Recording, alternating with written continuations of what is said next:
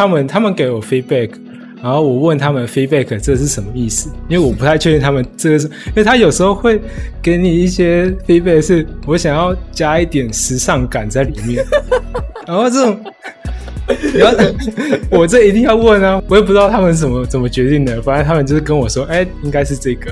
然后最后最后最后他们觉得 OK，然后再呈报上去，然后再上去，最后真正的客户觉得哦，好像不是这样哎。然后我又重发，真的是疯掉了，那个。Hello，欢迎收听由硬 CG 举办的 Podcast 节目《壁纸老司机》，我是主持人 Charlie。那今天呢，我们很荣幸的邀请到了概念设计师，他同时也是自由接案者 Daniel，与我们分享他在做一些作品的的创意理念，以及他接案的一些工作流程。他也把他的作品上在 NFT 的那种市场网站，他也会分享一点点小经验哦。那么欢迎我们的 Daniel。Hello，大家好，我是 Daniel，目前是一个概念设计和插画的自由工作者。呃，之前在 One Piece of Brush 担任概念设计师，然后我曾经参与过的案子包括了呃 Riot、腾讯、ROG 和 One Plus 这些。那我想要先问一下，就是一般的概念设计案会是影视广告比较多，还是游戏比较多呢？呃，我是算是从游戏和影视的概念设计到海报的插画，或者是像是二 D 动画的背景美术都有参与到。但是我之前在 One Piece of Brush 的时候，主要是在做一些像是三 A 游戏的概念设计，或是手游的概念设计。那你觉得这种海就是游戏的概念设计跟影视跟海报的插画有什么不一样的地方吗？就我参与的案子来说，结论上大家看起来其实好像会是差不多，但是其实 就是其实其实概念设计跟插画的最主要的区别，我觉得就是只是在于。它是在前期还是在后期？就是比如说你在做一个游戏，或是在电电影的时候，游戏和电影的最后成品出来前，嗯，用来沟通、用来讨论、用来让导演或是美术总监知道游戏的方向和电影的视觉方向的东西，就叫做概念设计。不管他画的是精致还是不精致，或是线稿什么的，嗯，然后如果是在最后成品出来，然后用来宣传的东西，或是用来宣传的海报那些，那就叫做插画。对，其实差别就只是它在前期跟在后期而已。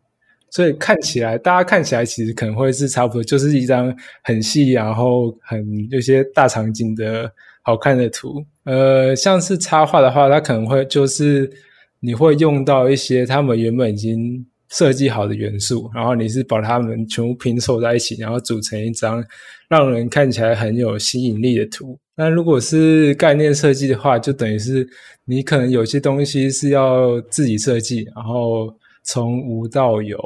然后跟美术总监讨论，中间会一定会出现很多需要需需要不断修改、来回修改的地方，对。那我想问一下，就是我们先讲游戏的概念设计要好了。就通常在接到案子的时候，会是接到一一张图的案子，还是他会先给你叫你做好几张图？有些工作室会想要测试你一下，他会先给你一张比较简单的，然后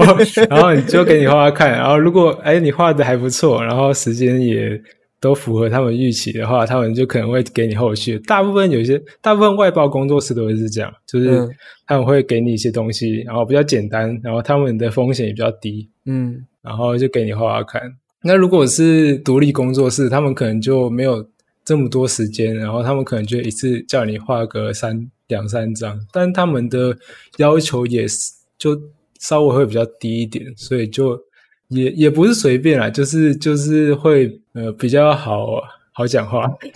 就是就他们并不会要求到可能要改个十次二十次才会才会给你过这样子，因为他们的预算也比较少，所以哦，大概是这样，就是他们我好像怎么讲都不太好，就就就就是其实其实跟预算就很关系，因为我们的就是在接案的时候，预算就是你的时间嘛，就是你的。你花越多时间，当然他们预算，他要你们，他要你的时间越多，他们预算就会提供的越高。对，哦，所以不是以你画一张，然后是一个预算这样子吗？哦，有一点是欧美的概念设计案子，通常都是在算时薪的。哦，嗯，亚洲的案子通常是算张啊，但是我比较少接亚洲的，对，目前比较少。你刚刚说欧美是接时薪，所以就是好，我画了这张，我说我画了加修改时间，我画了十个小时，那就就照十个小时这样算给你。对，就是你会跟他报十个小时，对。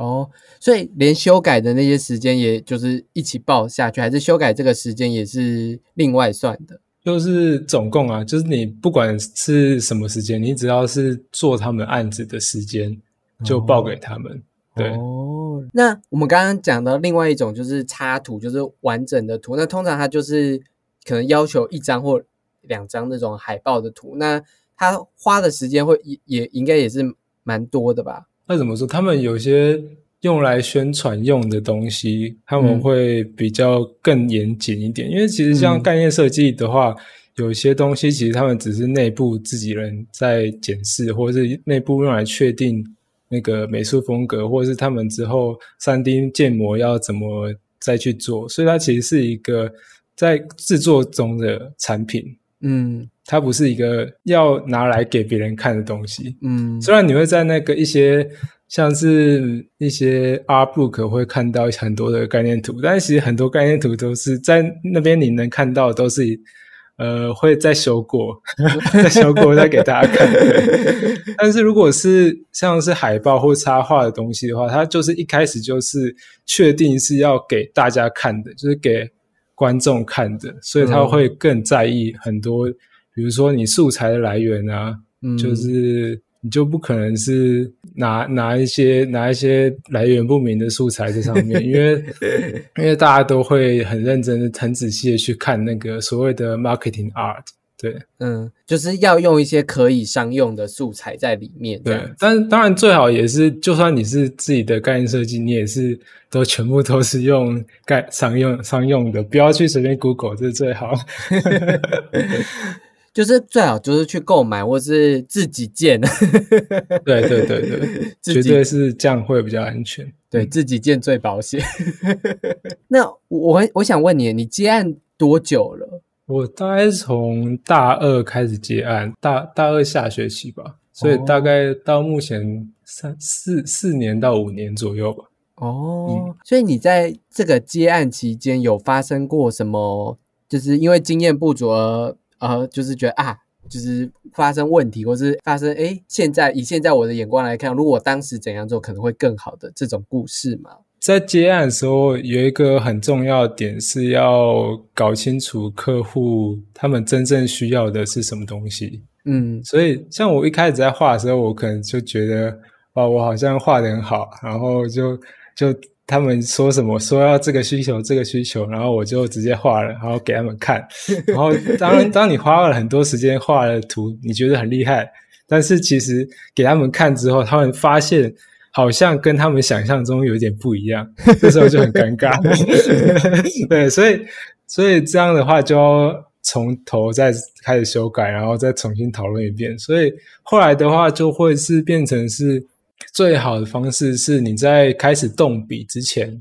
就先用很多的 reference 跟他们讨论啊，你要的是这样的风格，然后细致度大概到什么程度，然后主角什么什么主体大概多大啊什么的，就是你在真正开始画之前，要有先有一个这样的阶段，然后你跟他讨论的越多，你最后可能会产生意见分歧的。几率就会变得越越低，这样。我觉得，我觉得你虽然刚刚讲的其实蛮清晰，但我觉得还是可以用一些模拟的状况句来让大家知道，哎，你到底是怎么问的，就假装我是客户。呃，好，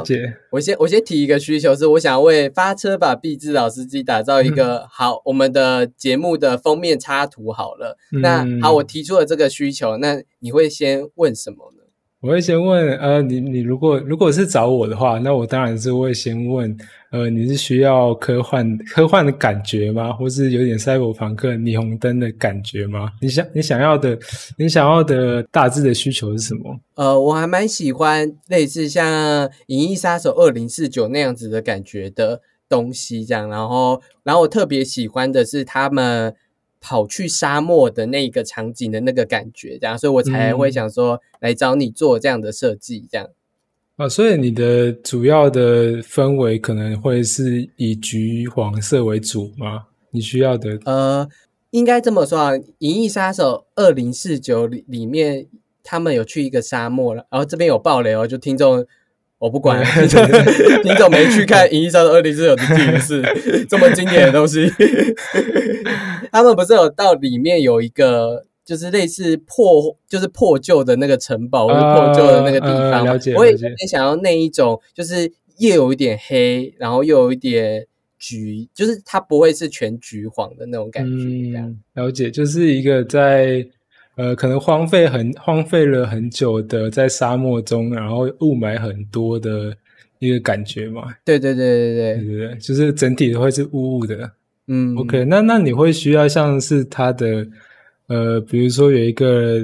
小的人物啊来衬托背景，还是你是希望是整个以背景为主？哦，我会希望有脸的人物，但他不一定要是人，就是他不一定要是个真的人。就是它可以是怪兽啊，或是其他东西这样子。所以，所以你是要想要我设计一个角色了？对对对对对，我想要的是角色的设计这样。哦啊，你想要的是角色的设计？哦哦，对哦。你你比较多是场景，对对。但如果到这个时候的话，我就会跟他说：“哦，原来你是想要的是角色设计，那可能我就可能就不一定是你最好的选择。”好，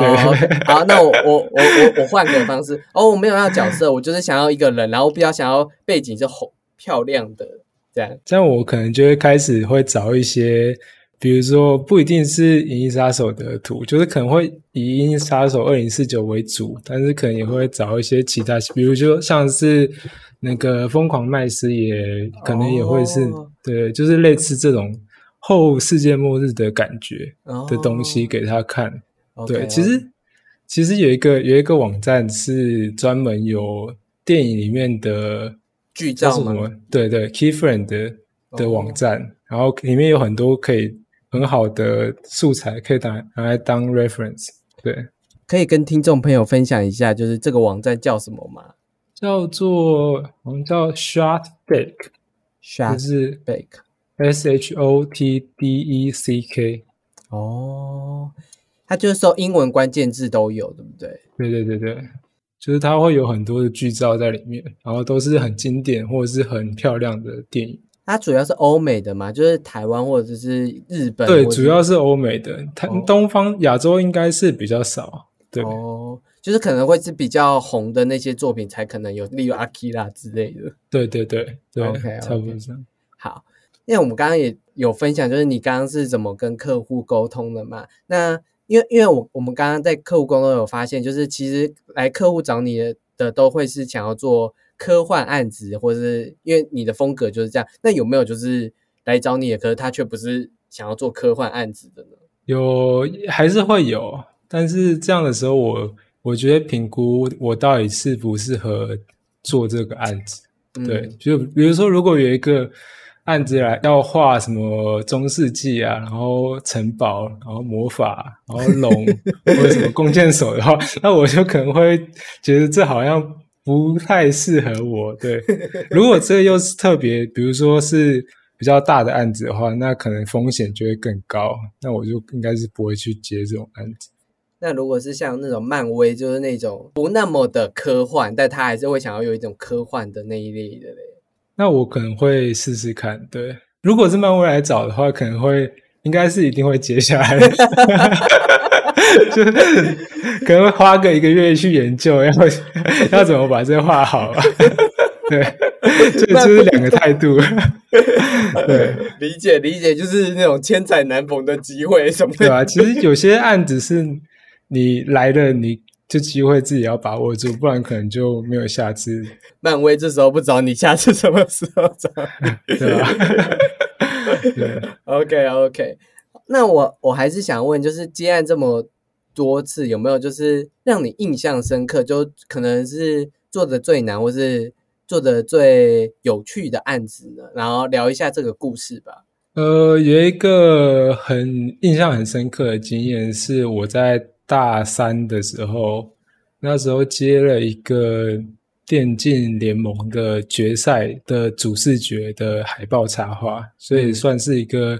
算一个很重要的东西吧。对，嗯然后他们的他们的发包是这样，他们是主办单位，然后发包给广告单位、广告公司，然后再再发包给外包的插画公司。因为他们的那个东西是要要有字，然后也有一个也要图，但主要是图，嗯所以广告公司发给外包插画公司，然后外包插画公公司再发包给我，所以就等于是四层。然后那时候就真的就会变很崩溃，因为 因为我我我刚才说你要知道客户想要的是什么，你才比较好画嘛。对，但是我没有办法跟真正的客户沟通，所以我只能跟我上级，就上面那个第三层的哇插画公司问啊，你们想要的是怎样怎样怎样怎样，然后他们可能有时候也会觉得我可能问问的太多了，他们有点烦，然后他们也不会，他们也不会去跟上级再说，然后他就直接回我，他们觉得他们想要的可能是怎样。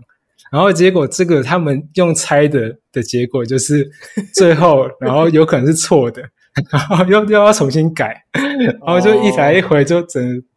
会崩溃。那个那次真的是 疯掉 啊！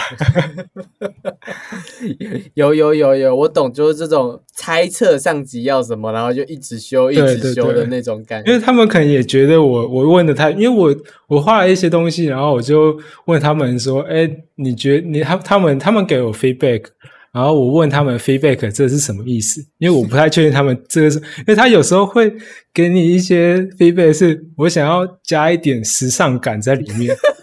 然后这种。”你要我这一定要问啊！我一定要问，就是我要传那个一些图片给他们说，哎，你想要的时尚感是这个，还是这个，还是这个，还是另外一个整个不一样的东西？然后他们有时候，他们可能也觉得我问的太多了，然后就就随便，我也不知道他们怎么怎么决定的，反正他们就是跟我说，哎，应该是这个。然后最后，最后，最后他们觉得 OK，然后再呈报上去。然后再上去，最后真正的客户觉得哦，好像不是这样哎、欸，然后我又重画，真的是疯掉了，真的。OK OK，我懂我懂，就是有一些很抽象的词是要用图去说话的，不是用呃对对对，那那样，所以所以其实这这也回到了，就是最好就是设计师能跟最后的那个决策者能有直接的联系，就是对但是 也也有困难啊，但因为因为这个情况也好像也无解的感觉，就除非他们愿意帮我往上级一直呈报，然后一直来回沟通，呃这样会比较可能会解决这个问题，但是好像也不太可能，真的我每一个东西他们就会帮我去跟最后的问，所以这时候就要很考验我的上级的沟通能力，而不是我的，就是他们可能他们猜的如果是准确的话，那我就不用改那么多，这样子。OK OK，那那你是不是也是希望就是最好就是你跟客户直接对，就是之后接案可能就是尽量找就是可能上不要有这么多层的，就是可以跟客户直接对的。对啊，对啊，当然，而且像这种东西，其实包的越多层，就会真真的就整个会越乱。所以当然，但是这也无法避免啊。如果你是一个很比较比较不知名的自自由工作者啊，我们说，如果你是一个比较不知名的自由工作者的话，很难会是直接那种大厂商会来直接找你，他们通常都会透过比如说外包的插画工作室啊，像是我的。我之前在工作的那个 One Piece of Brush 也是这个类型的，嗯我会通过一个比较知名的外包工作室，然后在在外包公司再说是再包给下面的自由工作者，差不多是这样。OK OK，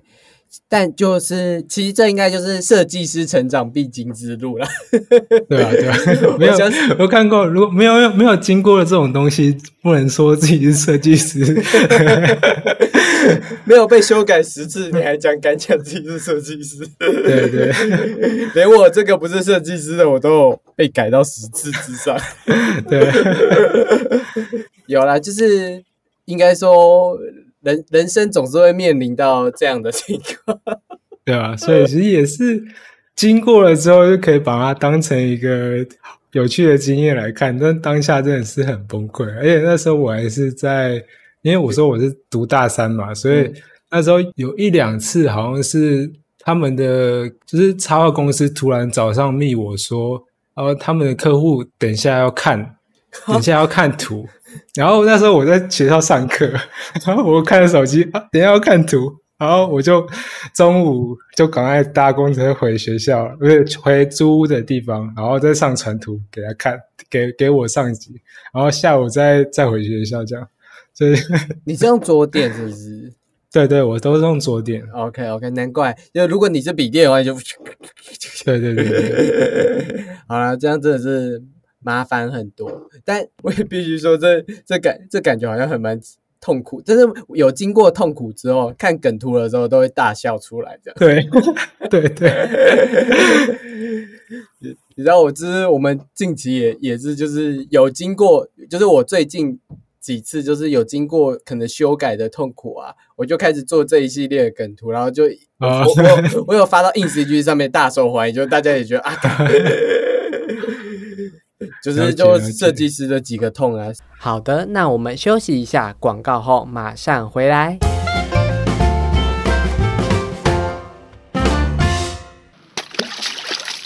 啊，糟了！新买的杂志掉到水中了。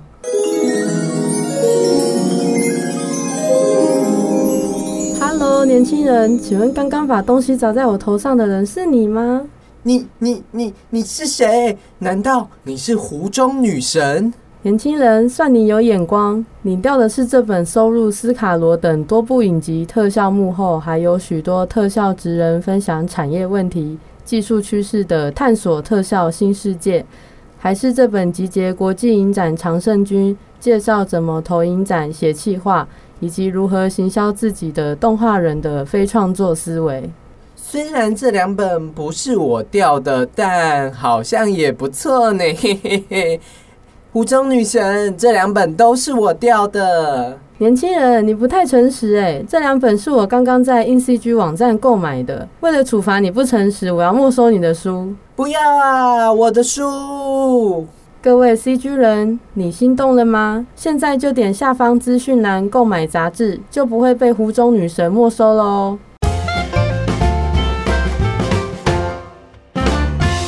欢迎回到由硬 CG 制作的 Podcast 节目《壁纸老司机》。我就不得不说，就是因为我觉得我们现在这个时代，就是已经开始了解到，就是作品集放在社群网站的重要性，就是以自如何建造自我品牌这件事。然后我是觉得你还蛮成功的，因为我看到你的 IG 跟 Twitter 其实都蛮有人气的。那你觉得这些社社群的经营有带给你什么帮助吗？嗯，绝对是有诶，因为其实其实我比起 IG 跟 Twitter，我觉得如果是概念设计方面的话，最重要的还是 ArtStation。哦，对对对对，所以 ArtStation 我大概是大一的时候开始在上面在上面上传作品，然后就慢慢累积这样。哦，所以 s a Station 有你大一的作品哦。嗯，现在我看一下啊，现在好像没有没有，但有有有大二的作品啊，因为因为你其实可以把它把它下架，就是你可以哦，过一段时间，你觉得那个作品太旧了，你就把它隐藏起来，就是因为它是你的作品集嘛，所以你不太希望就是不到那个现在水准的作品出现在作品集上面。对，我刚刚吓到，我心想啊，你有大一的作品，你大一就这么厉害？好像有大二的啊、有大二的，对，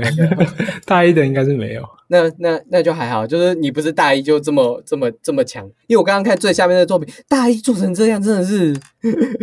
我刚才超想超想佩服你，看你大一就就这么厉害。然后我们继续聊到你你你你获得了就是什么帮助这样？呃，其实 ArtStation 的话，主要因为我我觉我自己觉得我大部分的案源都是从 ArtStation 来的，包括了像 One Piece of Brush 后来来找他们来找找我帮他们画图，也是从 ArtStation 联络的。嗯，所以其实 ArtStation 和 Behance 应该是最重要的。如果你想要接到就是所谓的游戏或电影，或是影集，或是动画的概念设计的案子的话，ArtStation 最重要。OK OK，那我我其实还蛮看你的创作都是以科幻为主题，那为什么我其实蛮好奇的，当初就是热爱哪些科 科幻创作，所以才会开始一直做科幻创作的东西呢？很多哎、真的，这 都应该 说都说不完。就像，其实我觉得，呃，在画面上、题材上影响我很大的，其实是那个《攻壳机动队》电影版第二，就是《无罪》第二集。哦第二集《无罪》里面有一段是，就是台湾的庙会在科幻都市里面嘛，对不对？那一段就其实让我觉得，哇，那个东方的元素加在科幻里面，原来是真的很吸引人，所以我就开始也尝试就加一些就自己熟悉的元素进去。哦，好，《攻克机动队》我只看了第一集而已。啊，了解。或是有一个呃，Ubisoft 有一个还没出的游戏叫做《Beyond Good and Evil Two》，它的预告片在是二零一七的时候出的，然后那个预告片也影响我很大，因为它里面就是有一段是印度的佛像在那个有点赛博朋克的城市里面，然后他们坐着飞机，那个飞行器飞行这样子，所以我后来也开始就哎觉得把佛像和中国式的那种房子屋檐加到我的作品里面，感觉那因为那时候好像也我自己也没有看到很多这所谓这种中国风或是。中国风的东西，大部分都是日本，就是嗯会什么艺伎啊，然后什么鲤鱼啊，什么东西，就是比较日系、日本、日本的东西。日本朋克，日本赛博朋克。中国风的倒是比较少一点。当然，另外一个是就是香港的招牌那些是很多。对嗯，就是像《攻壳机做的》，就是香港类型的那一。你对对对。我以为你会说，我比较看过什么《银翼杀手》之类。哦，有有，那那个 当然也是，当然也那个都一定会看过，就啊，《银翼杀手》Akira，然后什么，我我其实还很喜欢的是一个日本的漫画家，叫做二平勉，我不知道，就是他也算比较冷门的嗯。漫画家，然后他是他也最有名的是 Blame B L A M E，然后一个惊叹号，是一部漫画，然后他在在讲什么？他是主要是在讲一个但是有点算是呃人造人，或是我我不知道，因为它里面交也没交代他是什么人，反正就是一个可以活很久的人，然后在一个非常非常巨大的构造体里面，然后寻找寻找他想寻找的东西。对，其实所以其实时间跨度和空间跨度是非常非常巨大的，哦反正就是很吸引人。嗯，哦，这个漫画家的背景场景都非常非常吸引我。我刚刚稍微瞄了一下他的漫画的那个结构的图，他突然让我很想到，我之前看 Netflix 有有一部，对对，他他他有改，他 Netflix 有做他的动画，对，做一部动画电影是改编他的，哦也是一样的名字，对。哦，难怪我觉得我好像有看过这样这个这个，可是我有点想不起来他他他的那部动画叫什么叫做中文好像翻成叫做探索者还是什么的，哦。这个画面跟这个机器的长相，我是我是觉得眼熟的，就是我好像看过类似的东西。可是我不得不说，改编成电影没有，就是视觉是惊人的，但没有特别的，就是讲故事方面、故事剧情方面，我觉得没有特别的嗯，有趣。这样，对，其实他的漫画其实如果你要说无趣的话，是更无趣就是他，因为他的他的对话基本上是没有，就大部分主角是不讲话的一个人，所以其实是你要沉浸在他的巨大的时间和空间的尺度里面，所以你觉得他这他的他是一个多么渺小的人，在一个这么大的地方，然后不断的探索他想要追寻的东西。哦，我我觉得它无趣，可能是因为我觉得它很它有点硬。我觉得像《阿基拉》跟《银翼杀手》都已经算蛮硬的科幻作品，但我觉得这一部又对我看更硬，他超硬，它硬到爆炸。对对对，所以是。所以是，所以说是小众啊。就是如果它是一个大众能接受的话，可能它就大家都会听过。对对对。但是其实就是小众。对，反正我我自己是很喜欢了。对。而且而且，我觉得我在看的时候，我会我硬到爆爆炸以外，我是我我是会觉得他有时候会有一点可怕，就是因为他是沉很沉重的，一直在渺小跟巨大，很沉重的，有时候看久了会有一点。心情不好，没关系。对，就是就是，你你应该就是就是有一种孤独感吧？我觉得，对对对，就是明明荒，就是越越越越坚固的那种科幻，越越多那种科幻因子的东西，你反而能感受到那种温度跟人类的那种渺小跟那种寂寞的感觉。这样，对对对，OK OK。那那那我我想问一下，就是你。创作这些科幻作品，你是先发想一个哦一个情绪一个氛围，还是先说哦我想要有一种中国城，还是我想要有鲤鱼旗之类的？我自己其实算是有一点无时无刻都会在思考，也没有呃比较酷的东西可以加进我自己的创作里。比如说像是去庙里拜拜啊，然后或者看到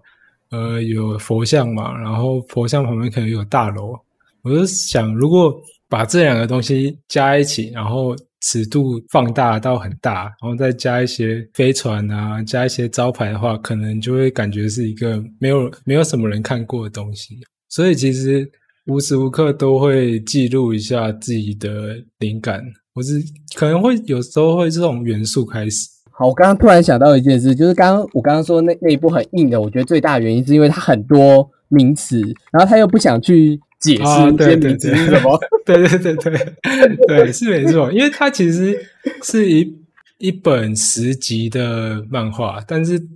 动画其实动画电影它其实只截取一小段而已。对对对，而而而且，因为因为我当初看的时候，我我想的是，因为漫画是神作，大家都说漫画是神作，对。然后我们又不是一个漫画党的人，所以我就心想，漫画神作，我来看动画的表现怎么样？就我就是。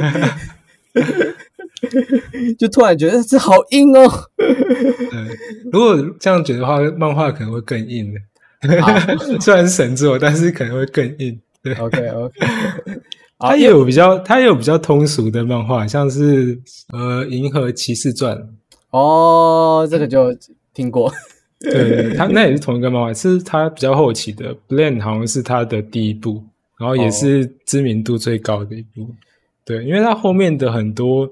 很多的元素和设定都会都有跟这一部有关系。对你是因为很喜欢那个世界观的氛围，对不对？嗯，算是吧，就是各种。因因因为在你的在你的作品里，我也感受得到某一种氛围的营造，就是你很试图在你的作品去。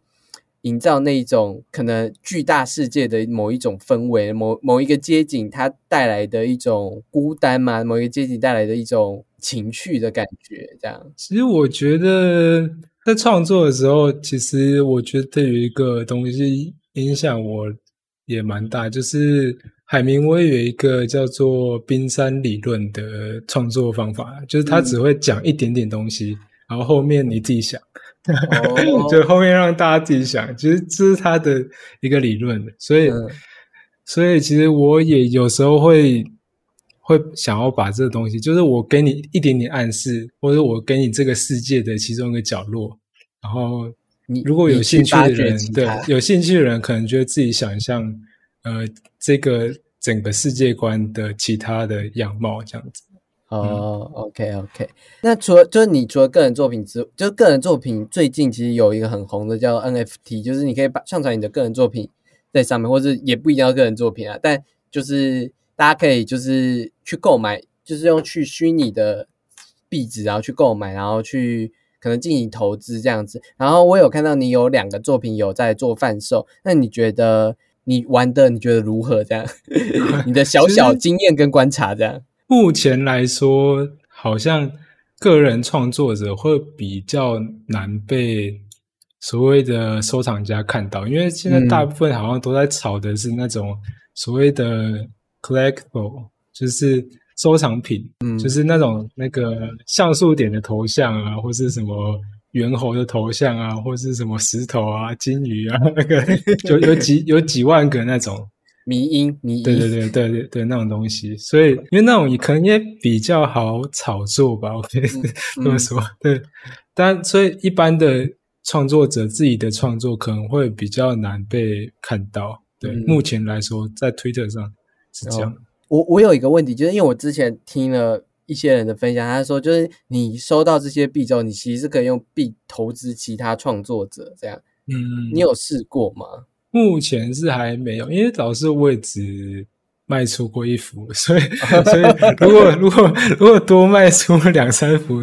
成为一个所谓的可以说可以自称为 NFT 艺术家的啊，我可能会对 会会考虑收一些我我很喜欢的艺术或影响我很大的艺术家的作品。OK OK，就朝向朝向那个能成为财富自由的 NFT 艺术家对，到了财富自由的时候，可能就会，目前还没有。OK OK OK，你要说做那个很好赚，也不太也也并不是这样，也也不是每个人都能做出一下就爆红的迷因图啊，对不对？嗯那也是对啊，你不可能说我我今天突然改行，然后我要做迷因，然后突然明天就爆红了，也是不太可能。有有有有有，就迷音这件事是需要对啊时时间，所以我觉得还是做好自己擅长做的事情，或自己有兴真正有兴趣做的事情比较重要。我有我有看过一个纪录片，你你知道佩佩娃是谁吗？哦，我知道那个青蛙嘛，嗯，对，绿色青蛙的脸。我之前曾经看过一个纪录片，是在讲佩佩娃为什么会变成迷音的过程。哦，然后佩佩娃原本就只是一个漫画家的一个漫画作品，然后嗯他就是因为有一个有一次有一个漫画可能在 Reddit 爆红了，就是呃他的某一某一个漫画就脱裤子的那个漫画在 Reddit 爆红，然后那个纪录片详述的讲了他爆红之后，然后他怎么爆红的，然后这个爆红的过程是什么，然后爆红之后这个艺术家发生什么事？因为这个爆红之后，他的那些名义被当做那种政治，可能右派、左派都用他的名义去宣扬政治理念，然后可能用嗯什么盖达组织、别人组织用他的名义去做政治宣言，所以导致这个艺术家不后来你知道不得不自废自己的角色，就说吗对，他就他后来就说。就是这个角角色，他想要废，他不想要让他再出现，因为他本来是个漫画角色，他不想要让他再出现这件事情。但这个所有权还是他，他只是说他不想要让他去宣扬一些不好的理念，但当然呃大家也不会 care 他这件事情。但但他就是讲这个纪录片，我觉得有趣的是，他透过佩佩娃这个案件嘛，讲出了一个现在网络社会会发生的一个迷因的问题，然后迷因会怎么造成旋风？那如果我们是身为迷因的创作者，那我们怎么看待我们的迷因被大众嗯变成可能攻击别人的时候的东西？这样，所以我觉得我回到你讲的，就是迷因创作是一这个很随机发生的事情。呃，对我也觉得有有有一点这样的感觉，对，然后你也不太能控制你的迷音后来你的创作后来会被怎么样，因为太多人变成迷音之后，太多人就是再制再制再制，你、嗯，他的那个形象可能也不会是你原本想象的那个形象的变化，它可能就会延伸到各种可能、各种宣传的可能这样，然后再再回到 NFT，就是 NFT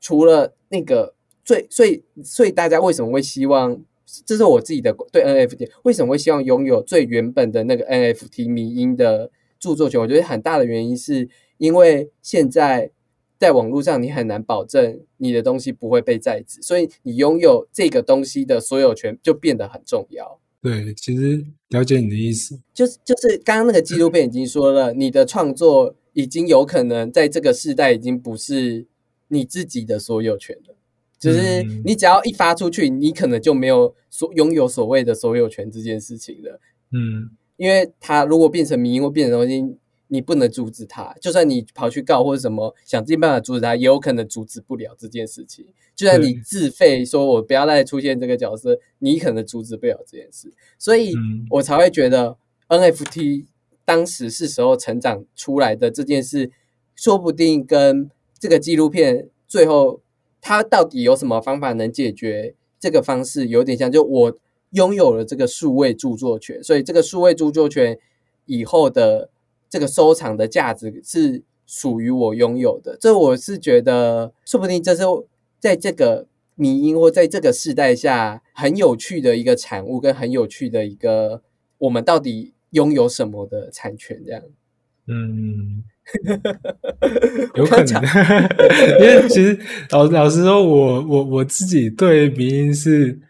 没有太大兴趣的，对，可以可以这么说，对，其实 OK 对，而且我也不会想要创作民音，所以 嗯，但但但我刚我刚刚讲的，其实就不只是迷啊，就是对创作者而言，对啊，你就是你可以确确保这个图这个这个创作就是你的创作，你是拥有这个创作的所有人，对对对。对对。对。然后就这个体制，这个新的规则，突就会确保可能收藏者或是创作者这件事情，因为他们有交易，然后有那个、嗯。可能网站的认证之类的。然后讲那么多插出去的话题，我回来就是啊时间也，哎，我们录好久，好，我我要我要请你就是聊聊，就是最后就是如果有人想要像成为概念设计师，或者想成为这样自由工作者，你有什么给他们的建议吗我？觉得第一点当然是要找到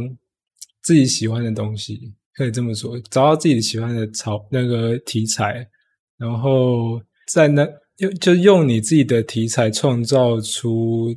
属于你自己的东西，这样会比较容易被人家发现，而不是跟随着潮流。比如说，你看到网络上有很多人在画赛博朋克，但你其实不喜欢赛博朋克，你觉得好像好像画这个就就有工作的话，你就画这个的，那你可能就不会不会被人家看到，因为你可能画的就是别人画的东西。就比如你你画你看到你看到《银翼杀手》很红，然后你就画一模一样的东西，然后想要别人看到你的话，可能就不太可能。对，你要你应该是要找到你自己喜真正喜欢的东西，然后结合你自己的经验，然后创作出属于你的东西。对，第二个第二个点是就是要经营社群平台吧，一定这这一定是必须的。如果你想要成为自由创作者的话，就是自己的作品集平台，像是 r Station、Behance，然后社群平台 IG、Twitter 之类的，越早经营越好。好，我以一个编辑来说，就当初会找那个 Daniel 采访，也是因为社区经营的不错，然后就想说，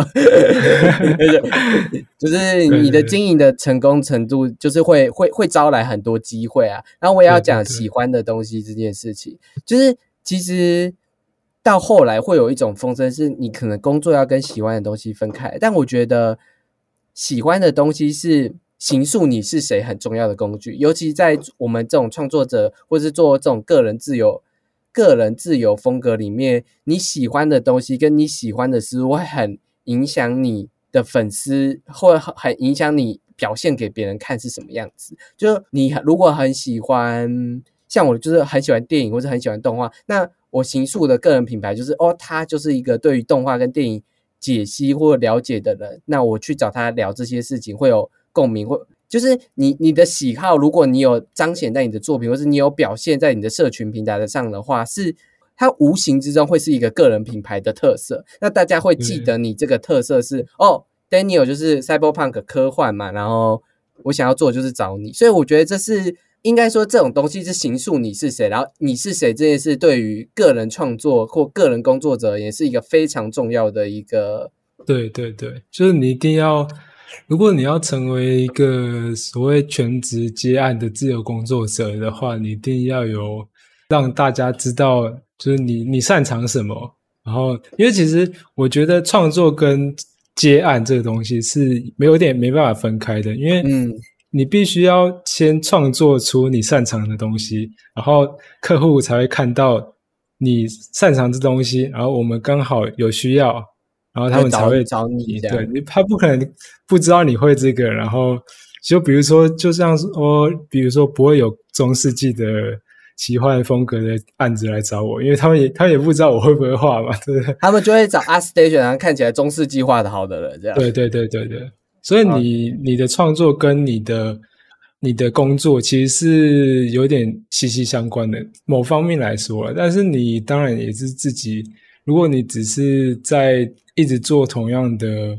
风格的东西的话，你自己也是会腻的。就是当你的工当当你的兴趣变成工作的时候，的确是会会变成很有很有负担、很有压力的一对对。对对，他就他会无形中变一个枷锁，所以你有时候要适时的平衡这件事情。所以所以当这个时候发生的时候，你可能就会找一些呃，另其其他的题材啊，或者是比如说，老师说，我在我有一幅作品是 China Town，在二零一八的时候，就算是有点变得变成让我突然知名度上升的一个作品。嗯，然后当时我创我创作出那个作品之后，我就觉得我好像有点自己有点江郎才尽的感觉，我就是 我好像怎么画都画不出比那个更好的作品了。我那时候真的有有一两年是这样子觉得，大低潮。所以那时候我就开始尝试，比如说学 Blender 啊，然后用用一些新的方法加到你自己的作品里面。嗯所以当当你尝试了不同的东西之后，你再回去，你就可以创作出跟以前不一样的东西。我自己是这样觉得。OK OK，谢谢 Daniel 最后分享这么精华的，就是他的个人经验的抒发，这样我觉得真的是非常之有收获。其实不止创作，我觉得文字上或者是我们在文经营上经营个人的工作职业上面，其实这这都是套很很很套用，然后很。很大致上的原则啦，那我们也感谢就是 Daniel 接这次接受我们的采访，就我下面下方会放他的 IG 链接，有兴趣看他的作品的话，或是你有什么问题想要问的话，都可以去 IG 私讯他哦。如果你也是一些 CG 产业的创作者的话，也欢迎来私讯小编，然后来就是自我推荐哦。如果小编觉得哎你不错的话，那我们是可以来敲一下我们之后采访的时间。那喜欢这集节目的呢，也可以。分享出去给大家听，知道我们的节目哦。那这里是由硬 CG 制作的 Podcast 节目《壁纸老司机》，我们下礼拜见哦，拜拜。